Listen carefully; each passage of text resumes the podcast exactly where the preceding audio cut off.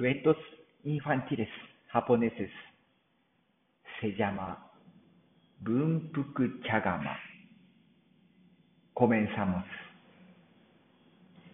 昔々あるお寺にお嬢さんが住んでいました。ある日、お嬢さんは見事な茶釜を手に入れて喜んでいました。こりゃいいものを見つけた。実にいい形をしておる。お嬢さんは茶釜を床の間に置いて毎日大事に眺めていました。ある日のこと、茶釜を眺めていたお嬢さんは、そうじゃ、眺めていてもばかりでもったいない。こんな素晴らしい茶釜の茶はどんなに美味しいんじゃろう。早速お茶を入れてみよう。お嬢さんは茶釜に水を入れて火をかけました。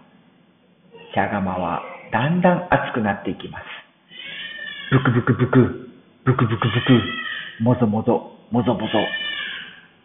そっと何か動いたと思うと、あちち、あち、あちと茶釜が叫び出し、茶釜から狸の尻尾が出てきました。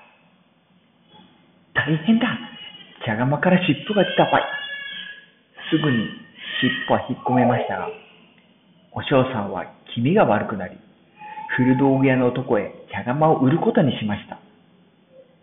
古道具屋の男はいい茶釜が手に入り、喜びました。こんないい茶釜ならきっと高く売れるぞ。明日、町に売りに行こう。古道具屋の男はそう思いました。その日の夜、どこからともなく声が聞こえてきます。すみません、すみません。僕は茶釜に化けた狸です。茶釜の中で寝てたところ、お嬢さんに持ってかれたので、茶釜に化けていたのです。風道具屋の男は驚いたものの、狸の話を聞いていました。どうか僕を売らないでください。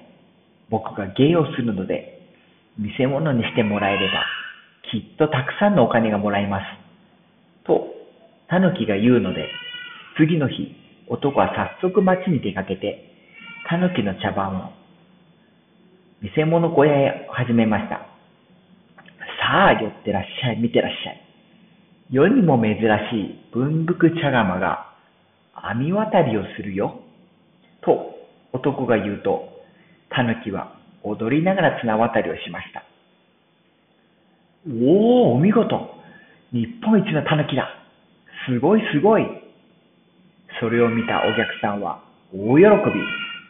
それから、この見せ物小屋には毎日たくさんのお客さんが集まりました。こうして男とタヌキは幸せに暮らしました。おしまい。